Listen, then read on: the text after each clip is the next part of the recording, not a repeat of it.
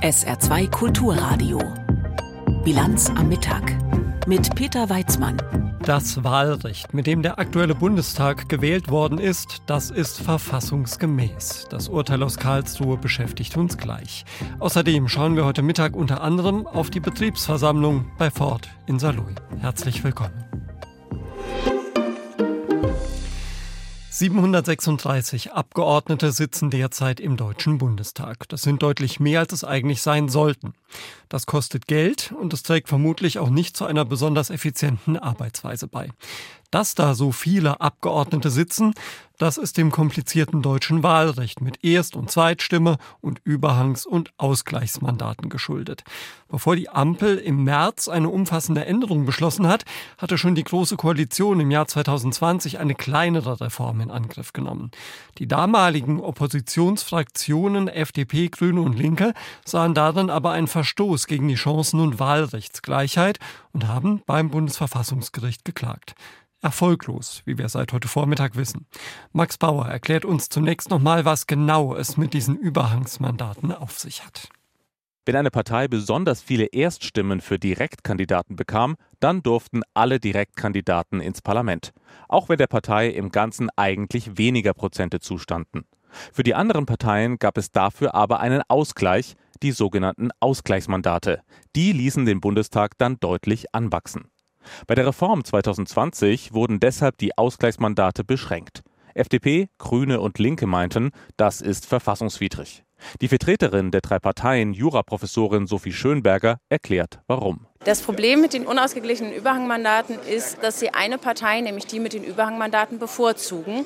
Das ist statistisch gesehen nach diesem Wahlrecht in aller Regel die CSU. Ein weiterer Kritikpunkt der Klage, das Wahlrecht sei durch die Reform von 2020 insgesamt viel zu kompliziert geworden. Die Wählerinnen und Wähler würden nicht mehr durchblicken, wie aus ihren Stimmen am Ende Parlamentssitze werden. Das Bundesverfassungsgericht ist dieser Kritik heute nicht gefolgt. Die Wahlrechtsreform von 2020 sei nicht zu kompliziert, sie verstoße nicht gegen das Gebot der Bestimmtheit und Klarheit von Gesetzen. Es sei bestimmt genug geregelt, wie die Sitze im Bundestag nach einer Wahl verteilt werden. Zwar dürften Bürgerinnen und Bürger die Wahlrechtsparagraphen wohl nicht im Einzelnen sofort verstehen, wenn sie einfach das Gesetz lesen, das sei aber nicht problematisch, weil vor allem die Wahlorgane und der Bundeswahlleiter diese Gesetze anwenden müssten. Deshalb ist es hinnehmbar, die Regelungen des Sitzzuteilungsverfahrens so zu fassen, dass die damit betrauten Wahlorgane sie ordnungsgemäß anwenden wahlberechtigte Bürgerinnen und Bürger, sie aber in der Regel erst unter Zuhilfenahme weiterer Informationsquellen nachvollziehen können. So Doris König, die Vorsitzende des Zweiten Senats. Der Gesetzgeber habe sich für ein Mischsystem aus Personenwahl und Parteienwahl entschieden und dürfe das auch. In einem solchen Wahlsystem ist ein gewisses Maß an Komplexität des Sitzzuteilungsverfahrens nicht zu vermeiden. Außerdem sagt Karlsruhe, bei der Reform von 2020 habe die damalige Große Koalition die Überhangmandate, also die direkte Wahl von Abgeordneten, stärken dürfen. Diese Regelung ist allerdings mittlerweile überholt. 2023 gab es nämlich eine neue Reform des Wahlrechts und die Überhangmandate wurden abgeschafft. Auch gegen diese neue Reform gibt es bereits Klagen in Karlsruhe. Die CSU und die Linke haben geklagt, weil sie befürchten, dass sie wegen der neuen Regeln unter Umständen nicht mehr in den Bundestag kommen. Ja, es gibt schon neue Regeln, aber das heute abgesegnete Wahlrecht, das ist noch nicht ganz irrelevant geworden, denn bei der geplanten Teilwiederholung der Bundestagswahl in Berlin, Stichwort Wahlchaos, findet es nochmal Anwendung. Schließlich ist der aktuelle Bundestag ja auf Basis dieses Wahlrechts gewählt worden. Die Feuerpause geht weiter in Nahost, zumindest bis morgen früh. Das bedeutet auch, dass weitere Geiseln aus der Gewalt der Hamas freikommen sollen. Bei ihrem brutalen Terrorangriff am 7. Oktober hatte die Hamas ja rund 240 Menschen aus Israel verschleppt, darunter viele Kinder und auch ein zehn Monate altes Baby. Seit Inkrafttreten der Feuerpause am vergangenen Freitag sind insgesamt 60 israelische Frauen und Kinder sowie 21 weitere ausländische Geiseln, überwiegend Gastarbeiter aus Thailand, freigelassen worden. Nun scheint es so, als habe die Hamas nicht alleine die Kontrolle über die Entführten. Björn Dake. Ein Propagandavideo der Hamas. Es zeigt, wie zwölf Geiseln der Terrororganisation an das Rote Kreuz übergeben werden. Hunderte Menschen stehen an der Seite. Sie johlen, pfeifen, filmen mit ihren Telefonen. Vermummte und bewaffnete Kämpfer führen die Geiseln durch die Menge. Die Frauen schauen nervös umher, sie wirken verstört. Am Ende des Videos ist zu sehen, wie sich die Mitglieder der Hamas und des islamischen Dschihad umarmen. Ein weiterer Beleg dafür, dass beide radikale Palästinensergruppen Geiseln gefangen halten. Die israelische Regierung wird künftig also nicht mehr nur mit der Hamas verhandeln müssen, wenn sie weitere verschleppte Menschen frei bekommen will. Das dürfte die laufenden Gespräche über eine längere Feuerpause und die Freilassung weiterer Geiseln und palästinensischer Häftlinge zusätzlich verkomplizieren. Etwa 160 Menschen werden noch in der Gewalt radikaler Gruppen im Gazastreifen vermutet. Unter anderem beim islamischen Dschihad. Sprecher Mohammed al-Hindi gibt sich zuversichtlich, Israel zu einer Verlängerung der Feuerpause bewegen zu können. Ich denke, dass Israel verlängern will, nicht nur für zwei Tage, sondern länger. Sie haben eine Liste mit 300 palästinensischen Häftlingen, Frauen und Kindern. Das deutet auf eine Verlängerung für fünf Tage hin, nicht zwei Tage. Aber der Widerstand hat nicht die nötige Zahl an Geiseln. In den vergangenen Tagen haben die radikalen Palästinenser ihre Geiseln nicht nur im Süden des Gazastreifens an das Rote Kreuz übergeben, sondern auch im Norden. Das zeigt, dass dort weiterhin Verstecke sind und sich die Kämpfer vergleichsweise frei bewegen können, trotz des Vorrückens der israelischen Armee. Tel Aviv am Abend. An der Einfahrt zum Verteidigungsministerium demonstrieren Familien der Geiseln und deren Unterstützer für weitere Freilassungen. Eine von ihnen ist die 23-jährige Shani Hadashi Ganon. Sie ruft die israelische Regierung auf, mehr Kompromisse einzugehen. Wir müssen ihnen alles geben, was sie wollen. Gas, Strom, so viele Häftlinge, wie wir haben, um jeden nach Hause zu holen, auch unsere Soldaten, Männer, alle. Es ist toll, dass Frauen und Kinder zurückkommen. Wir sind extrem erleichtert über jeden, aber wir müssen alle zurückholen. Anderen gehen die Zugeständnisse der israelischen Regierung an die Hamas schon jetzt viel zu weit, sowie dem nationalistischen Oppositionspolitiker Avigor Liebermann. Eine andauernde Feuerpause wäre ein weiteres Versagen, nicht geringer als das Versagen vom 7. Oktober. Das würde bedeuten, dass wir die Macht der Hamas zementieren. Das widerspricht den festgelegten Kriegszielen völlig. Die Hamas würde als großer Gewinner rausgehen.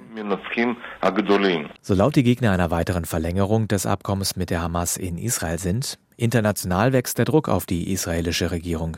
Noch diese Woche wird US-Außenminister Anthony Blinken in der Region erwartet. Bei seinem dritten Besuch seit Beginn des Krieges will er mit Israelis und Palästinensern besprechen, wie mehr Hilfe in den Gazastreifen gelangen kann. Eine Feuerpause wäre dafür essentiell. Es wird mal wieder eine Mammutkonferenz, die ab morgen in den Vereinigten Arabischen Emiraten stattfindet. Rund 70.000 Teilnehmer aus knapp 200 Staaten beraten dann, wie die Erderhitzung eingedämmt werden kann. Auf dem Weltklimagipfel werden unter anderem die Forderungen armer Staaten nach stärkerer finanzieller Unterstützung im Mittelpunkt stehen. Zum ersten Mal wird es, auf Anregung der Weltgesundheitsorganisation WHO, aber auch einen eigenen Gesundheitstag bei der Weltklimakonferenz geben. Katrin Hondel. A climate crisis is a health crisis. Eine Klimakrise ist eine Gesundheitskrise, sagt WHO-Generaldirektor Tetros. Ein medizinischer Notfall, der früher oder später jedes Land der Welt betreffen werde. Change, Sowohl Infektionskrankheiten als auch nicht ansteckende Erkrankungen sind wegen des Klimawandels auf dem Vormarsch, sagt Tetros. Die Leute müssen kapieren, dass das Problem schon da ist, und zwar in jedem Land. Die Klimakrise ist für die Gesundheit eine ernste, reale Gefahr. Nun ist die Gesundheit auf der Weltklimakonferenz zum ersten Mal ein prominentes Thema. Warum erst jetzt bei der COP28? Gute Frage, meint Rüdiger Krech, Direktor für Gesundheitsförderung bei der WHO. Also es gibt natürlich die Sorge, dass Krankheiten, die in tropischen Gebieten vorkommen, nun auch, äh, sage ich mal, nach Europa kommen, also in die nördliche Hemisphäre. Das ist aber nicht das Schlimmste dabei. Viel schlimmer ist eben auch, was das für bereits bestehende Krankheiten heißt, beispielsweise chronische Erkrankungen. In Deutschland haben viele Menschen das dieses Jahr sehen können, noch viel schlimmer Menschen in Spanien und Italien, dass Menschen, die Atemwegserkrankungen hatten, beispielsweise in der Hitzewelle, ganz akut gelitten haben. Wir haben sehr viel mehr Tote auch in Europa aufgrund der Hitzewellen. Weltweit ist in den vergangenen 20 Jahren die Zahl der Hitzetode bei älteren Menschen um 70 Prozent gestiegen, rechnet die WHO vor. Fast die Hälfte der Weltbevölkerung lebe in Regionen, die stark vom Klimawandel betroffen sind. Besonders schlimm ist es im Irak. Dort sind Leben und Gesundheit von 40 Prozent der Bevölkerung in akuter Gefahr, sagt Maria Nera, WHO-Direktorin für Umwelt und Klimawandel. Die Extremwetterereignisse im Irak führen zu Nahrungs- und Wassermangel und das bedeutet Vertreibung der Menschen. Auf der Flucht ist ihre Gesundheit weiter gefährdet durch Infektionskrankheiten wie Cholera zum Beispiel und die Wüstenstürme verschlechtern die Luft, die die ohnehin schon geschwächten Menschen atmen. Die Verhandlungsführenden auf der COP28 müssten dringend verstehen, dass der Klimawandel eine direkte Gefahr für die globale Gesundheit ist und nicht länger heruntergespielt werden kann, so der Appell der WHO. Die Herausforderung für ohnehin schon überlastete Gesundheitssysteme sei enorm, Investitionen dringend nötig. Für Rüdiger Krech ist es unbegreiflich, dass 6 Billionen Dollar jedes Jahr an Subventionen für die fossile Energie aufgewendet wird. Regierungen bezahlen mit Steuergeldern 6 Billionen dafür, dass fossile Stoffe, die eigentlich in der Erde bleiben sollen, für Energie aufgewendet wird und den Klimawandel vorantreiben. Ich glaube, dass Regierende dieser Welt noch nicht wirklich verstanden haben, was das wirklich alles bedeutet. Nämlich unter anderem jedes Jahr sieben Millionen vorzeitige Todesfälle, die laut WHO auf Luftverschmutzung zurückzuführen sind. Und so ist die zentrale Forderung der Weltgesundheitsorganisation zur COP28 klar. Emissionen reduzieren und stoppen. Wenn wir als WHO solche Empfehlungen geben, ist das keine Parteipolitik, es ist nicht links, nicht rechts, sondern es basiert auf Evidenz. Es wird wirklich Zeit, dass wir diese Evidenz dann auch sprechen lassen und daraus die Schlüsse ziehen. Und deswegen jetzt ein solcher Gesundheitstag und unsere Forderung, endlich grundsätzlichere Veränderungen unserer Gesellschaften voranzubringen. Die Weltklimakonferenz dann ab morgen in den Vereinigten Arabischen Emiraten mit einem WHO-Gesundheitstag. Sie hören die Bilanz am Mittag auf SA2 Kulturradio. Die Lage bei Michelin und Ford in Homburg und in Saarlouis beschäftigt uns gleich noch. Jetzt gibt's erstmal die Meldungen für Sie mit Katrin Auer. Russland hat in der Nacht erneut Luftangriffe auf die Ukraine gestartet. Nach ukrainischen Angaben konnte die Luftabwehr alle 21 Drohnen und drei Marschflugkörper abschießen. Ein weiterer Marschflugkörper habe sein Ziel im Süden des Landes verfehlt. Unterdessen bereitet das Wetter den russischen Truppen im Osten der Ukraine offenbar massive Probleme. Heftige Stürme und Regenfälle haben den Boden derart aufgeweicht, dass schweres Gerät wie Panzer und Artillerie kaum vorrücken können. Geflüchtete finden in Deutschland öfter Arbeit. Das teilte das Deutsche Institut für Wirtschaftsforschung mit, das sich auf zwei gemeinsame Analysen mit der Universität Bamberg beruft. Demnach haben die Geflüchteten, die zwischen 2013 und 2020 nach Deutschland gekommen sind, über die Zeit immer häufiger gearbeitet. 2020 waren 55 Prozent der Männer erwerbstätig. 2016 waren es noch 16 Prozent. Auch bei Frauen stieg der Beschäftigungsanteil. Nach Ansicht der Forschenden sollte die Politik weiterhin in die Arbeitsmarktintegration investieren. Unter Geflüchteten gebe es offenbar ein großes Fachkräftepotenzial.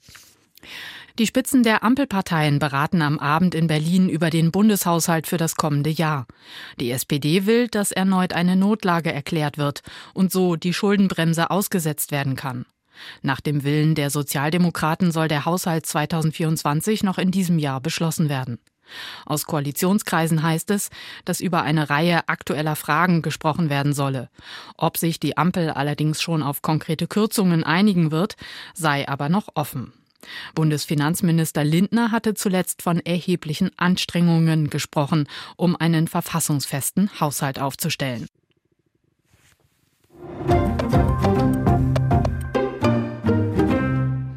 Atemwegserkrankungen haben in diesen Tagen wirklich Hochkonjunktur. Von der simplen Freck über grippale Infekte bis zu Grippe und Corona. Während Arbeitsplätze deshalb verweisen, füllen sich die Arztpraxen, die ja ohnehin nicht über mangelnde Beschäftigung klagen. Ärzteverbände verlangen deshalb schnell wieder zur telefonischen Krankschreibung zurückzukehren, die es während der Corona-Pandemie mal gegeben hatte. Und diese Rückkehr, die sollte auch nicht erst passieren, wenn die aktuelle Erkältungswelle schon wieder vorbei ist. Jetzt haben Recherchen des ARD Hauptstadtstudios ergeben, schon zum 7. Dezember könnte die telefonische Krankschreibung wieder möglich werden. Dietrich Karl Meurer. Die telefonischen Krankschreibungen sollen Arztpraxen entlasten und andere Patientinnen und Patienten schützen. Wer keine Vorortbehandlung braucht, kann sich im Bett auskurieren, statt in die Praxis zu gehen. Die Möglichkeit hatte sich während der Corona-Pandemie bewährt und soll deshalb dauerhaft eingeführt werden. Eigentlich sollte bis Ende Januar eine Richtlinie erstellt werden vom gemeinsamen Bundesausschuss von Ärzten, Krankenhäusern und Krankenkassen. Angesichts steigender Infektionszahlen und überlasteter Arztpraxen wurde zuletzt verstärkt gefordert, die Regelung schneller wieder einzuführen.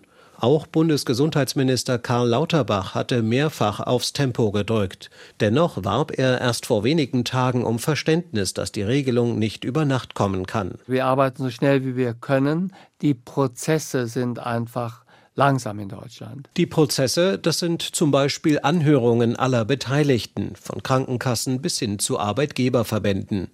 Was in der Pandemie im Eilverfahren möglich gemacht wurde, soll nun rechtssicher formuliert werden. Dazu muss eine Reihe von formalen Schritten eingehalten werden, erklärt Monika Lelgemann vom gemeinsamen Bundesausschuss exklusiv im Interview mit dem ARD Hauptstadtstudio. Dennoch kann sie schon jetzt vermelden, es könnte mit dem Thema telefonische Krankschreibung schneller gehen als ursprünglich geplant. Naja, es steht auf der Tagesordnung des Plenums nächste Woche. Das heißt, wir werden am 7. Dezember darüber beschließen. Wird der Bundesausschuss die neue Regelung annehmen, dann soll es auch danach schneller als üblich gehen gehen. Wir werden ein sogenanntes rückwirkendes Inkrafttreten machen. Das heißt, ab dem 7. Dezember wird es möglich sein. So der Plan, sagt Monika Lelgemann und verweist darauf, dass sie der Entscheidung des Gremiums natürlich nicht vorgreifen kann. Während der Pandemie war die telefonische Krankschreibung auf leichte Atemwegserkrankungen beschränkt. Künftig soll das Spektrum erweitert werden. Es wird nicht so sein, dass es um bestimmte Krankheitsbilder geht, aber wir werden sagen, Krankheitsbildern mit absehbar nicht schwerem Verlauf. Missbrauch soll verhindert werden. Deshalb werden Patientinnen und Patienten nicht einfach bei jeder x-beliebigen Praxis anrufen können, um eine Arbeitsunfähigkeitsbescheinigung zu erhalten.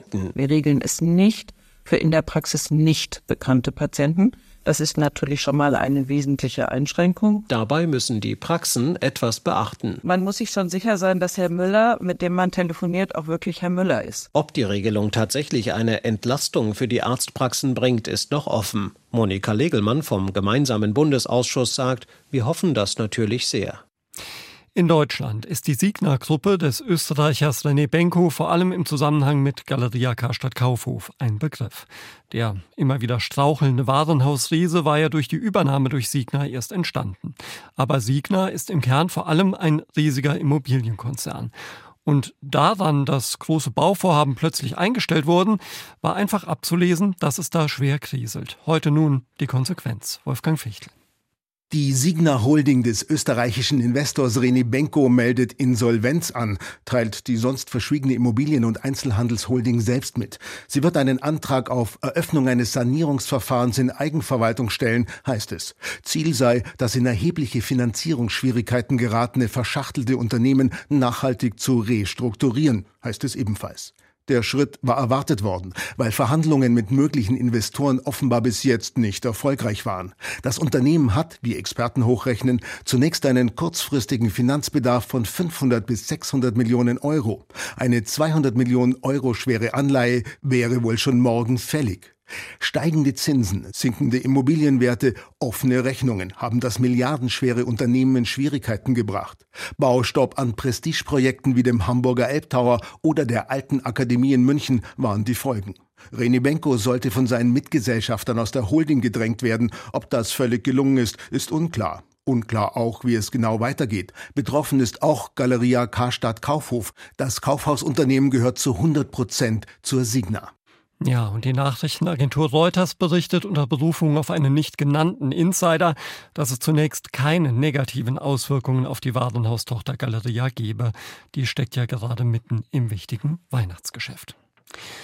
Arbeitsplatzabbau. Dieses Wort prägt seit vielen Monaten die Debatte um die saarländische Wirtschaft. Frühere Beschäftigungsgaranten brechen weg.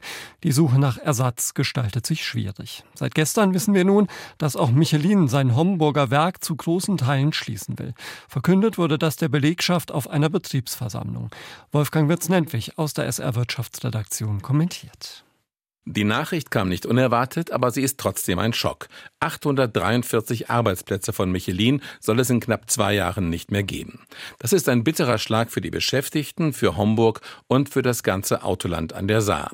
Denn dieses über 50 Jahre lang erfolgreiche Werk hat eine hohe Symbolkraft. Es steht für die tektonischen Verschiebungen in der globalen Industrie, deren dunkles Grollen man auch im Saarland immer stärker spürt. Man müsste schon im Koma liegen, um nicht zu spüren, dass wir mitten in einem epochalen Umbruch stecken, der mal neue Chancen bietet, oft aber auch den schmerzlichen Abschied von liebgewonnenen Produkten und Produktionsstätten mit sich bringt.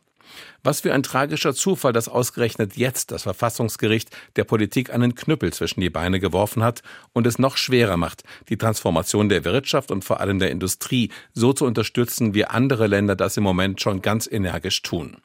Wenn es nicht gelingt, bei den wegfallenden Jobs für Michelin und anderen Werken adäquate neue Unternehmen anzusiedeln oder bestehende in ihrem Wachstum zu unterstützen, dann kommen auf den Standort Deutschland ganz schwere Zeiten zu und auf unsere Region an der Saar erst recht. Die Meinung von Wolfgang Wirz-Nentwich. Gestern also Betriebsversammlung bei Michelin, heute bei Ford, also bei einem anderen ehemaligen Leuchtturm des Autolands Saarland. Dort soll die Autoproduktion ja im Jahr 2025 auslaufen. Bis zum Jahr 2032 sollen von den rund 4000 Arbeitsplätzen 1000 erhalten bleiben.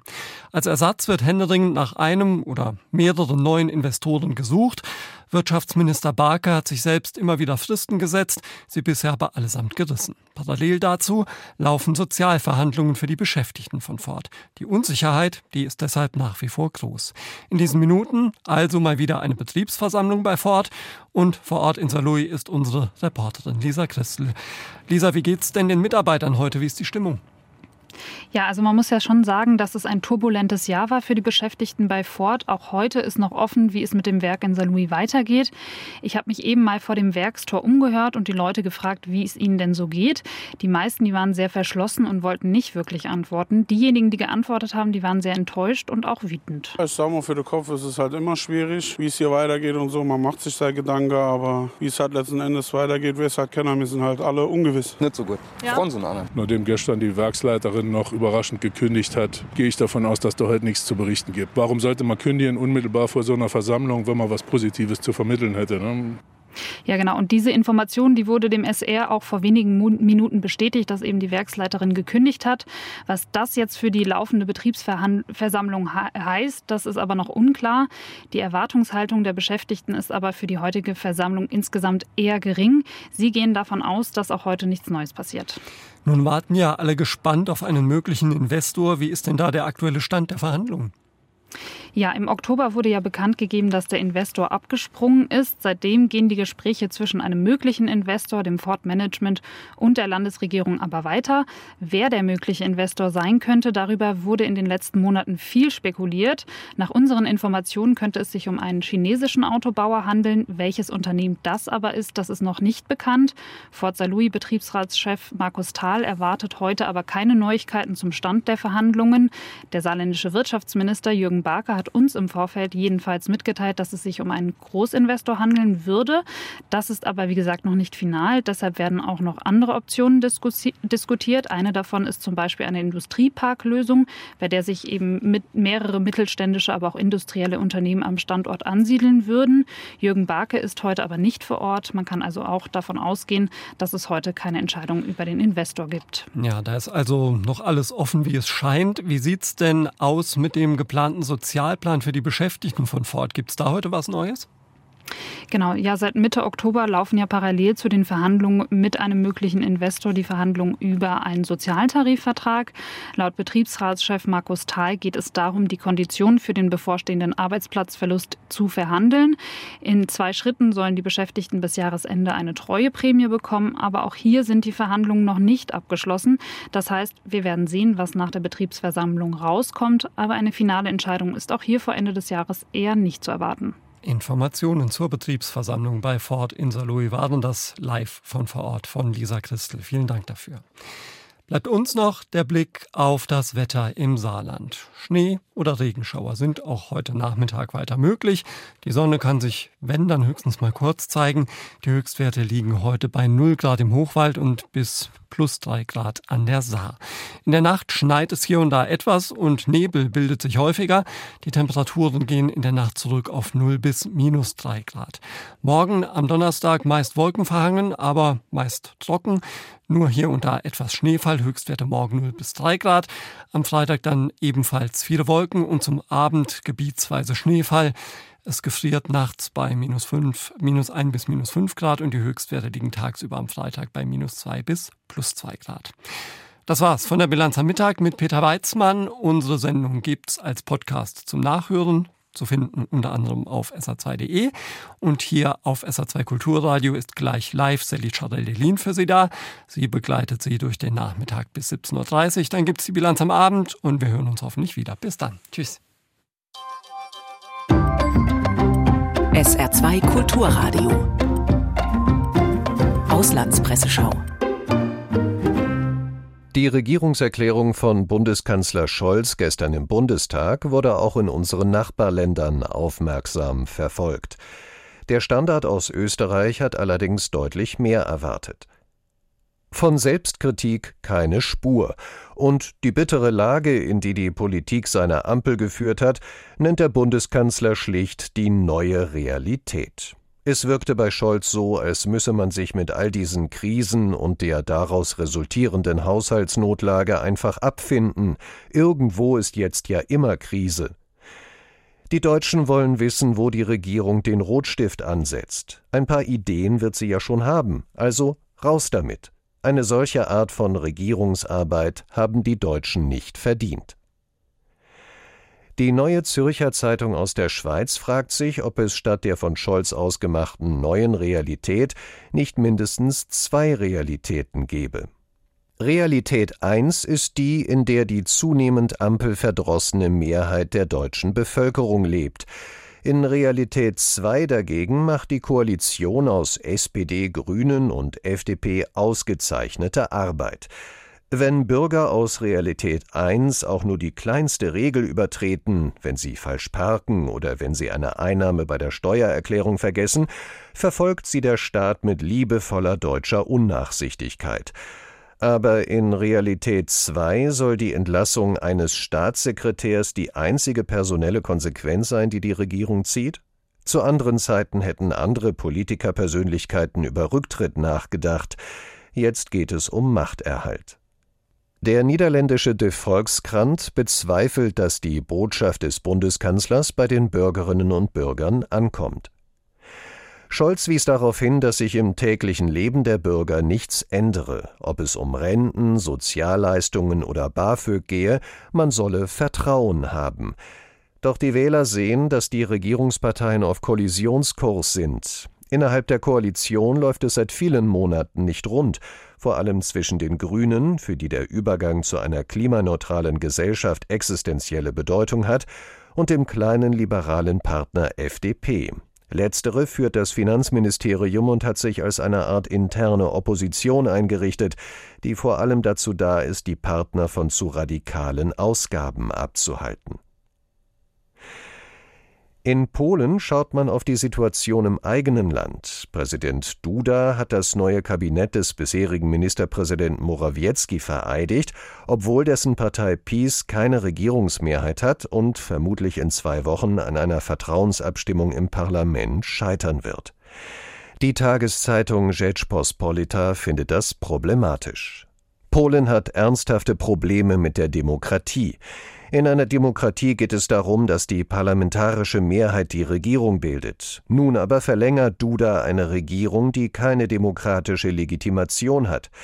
Zuvor hatte der Präsident Konsultationen abgehalten, um herauszufinden, wie sich diese parlamentarische Mehrheit zusammensetzt. Heute zeigt sich, dass dies nur Theater war, um die Öffentlichkeit in die Irre zu führen. Das waren Auszüge aus Kommentaren der internationalen Presse, zusammengestellt von Tarek Yusbashi.